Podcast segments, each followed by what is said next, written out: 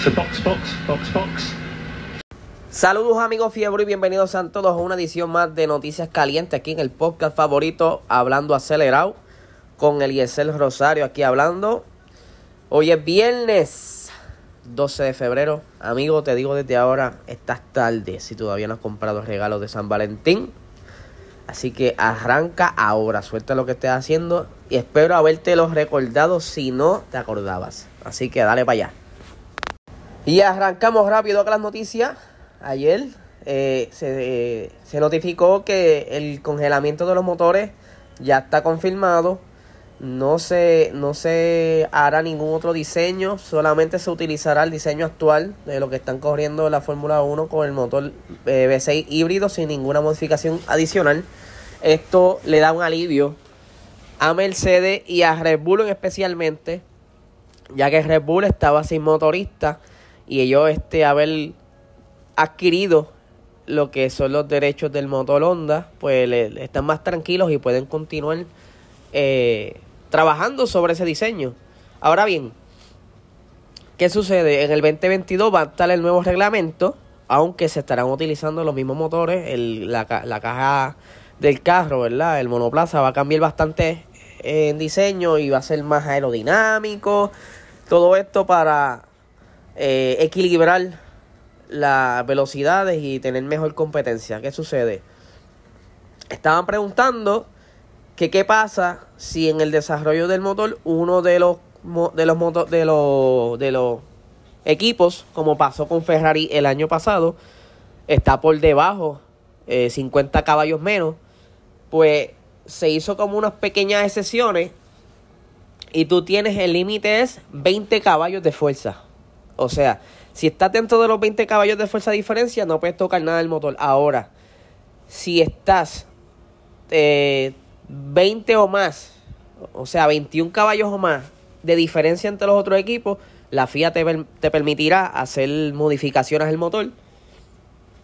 De, de, otra manera, no puedes hacer ninguna modificación al motor para adquirir más, eh, más horsepower o más eficiencia, nada. Tienes que dejarlo tal y como está. Otra cosa de lo que estaban hablando también era de, la, de las nuevas cosas que van a llegar en el 2025. En el 2025 se va a entrar entonces lo que serían los nuevos diseños de motor.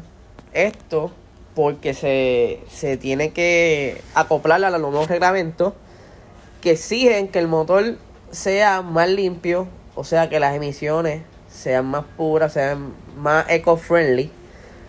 Y esto va a ser complementado con el uso de los combustibles sintéticos. Y esto es una buena noticia para los nuevos motoristas que quieren entrar a la competencia. Pero esto se va a estar viendo en el 2025.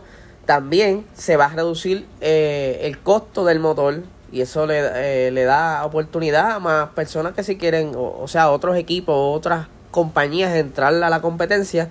Porque ya entonces el motor no es tan complejo, no es tan costoso y pueden diseñar algo y entrar como motorista.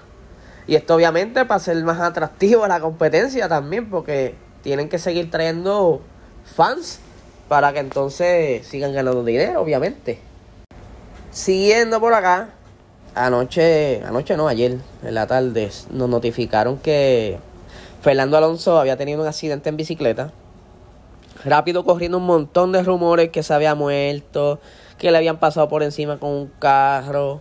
Pues, obviamente la, la prensa o los diferentes sites sacándole punta a la situación. En fin, Fernando Alonso sí tuvo un percance con un carro, todavía no anda los detalles. Sí se cayó de la bicicleta. Pero tanto como ahora a las 6 o 7 de la mañana salieron los detalles de cómo estaba físicamente Fernando Alonso. Y pues aparente ser que tiene la mandíbula superior eh, fracturada. Ya lo operaron y se está hablando de que también tenía afectado los dientes. Eh, sí alcancé a ver un título hablando de los dientes, pero en poco tiempo cambiaron el titular y solamente pusieron la mandíbula. No sé. Los dientes todavía están como que si están o no están, no sabría decirles bien porque están cambiando mucho las noticias. Quizás según le van informando de Alpine a las diferentes prensas. Eh, me alegra que esté bien, que no fue nada peor.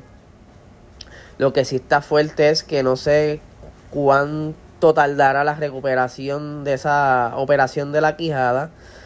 Eh, porque ya dentro de varias semanas es que van a estar arrancando las primeras pruebas de temporada.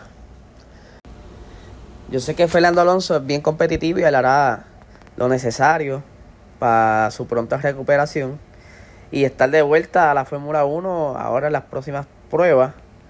Pero dándole un ejemplo, eh, el MotoGP, el seis veces campeón, Mark Márquez, él durante la temporada pasada él tuvo un accidente y se rompió el húmero.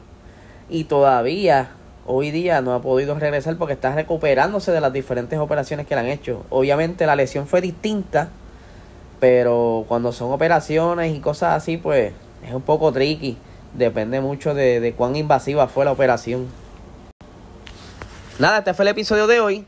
Durante el fin de semana les estaré preparando un episodio especial que me fue solicitado, donde estaré hablando las diferencias entre la Indy y la Fórmula 1, quién es más rápido, cuáles son sus diferencias, cómo es la aerodinámica, etcétera, etcétera. Estén pendientes, puede que salga eh, sábado en la noche o domingo temprano en la mañana. Nada, les espero excelente día de San Valentín, que la pasen bien con su ser querido y buen fin de semana.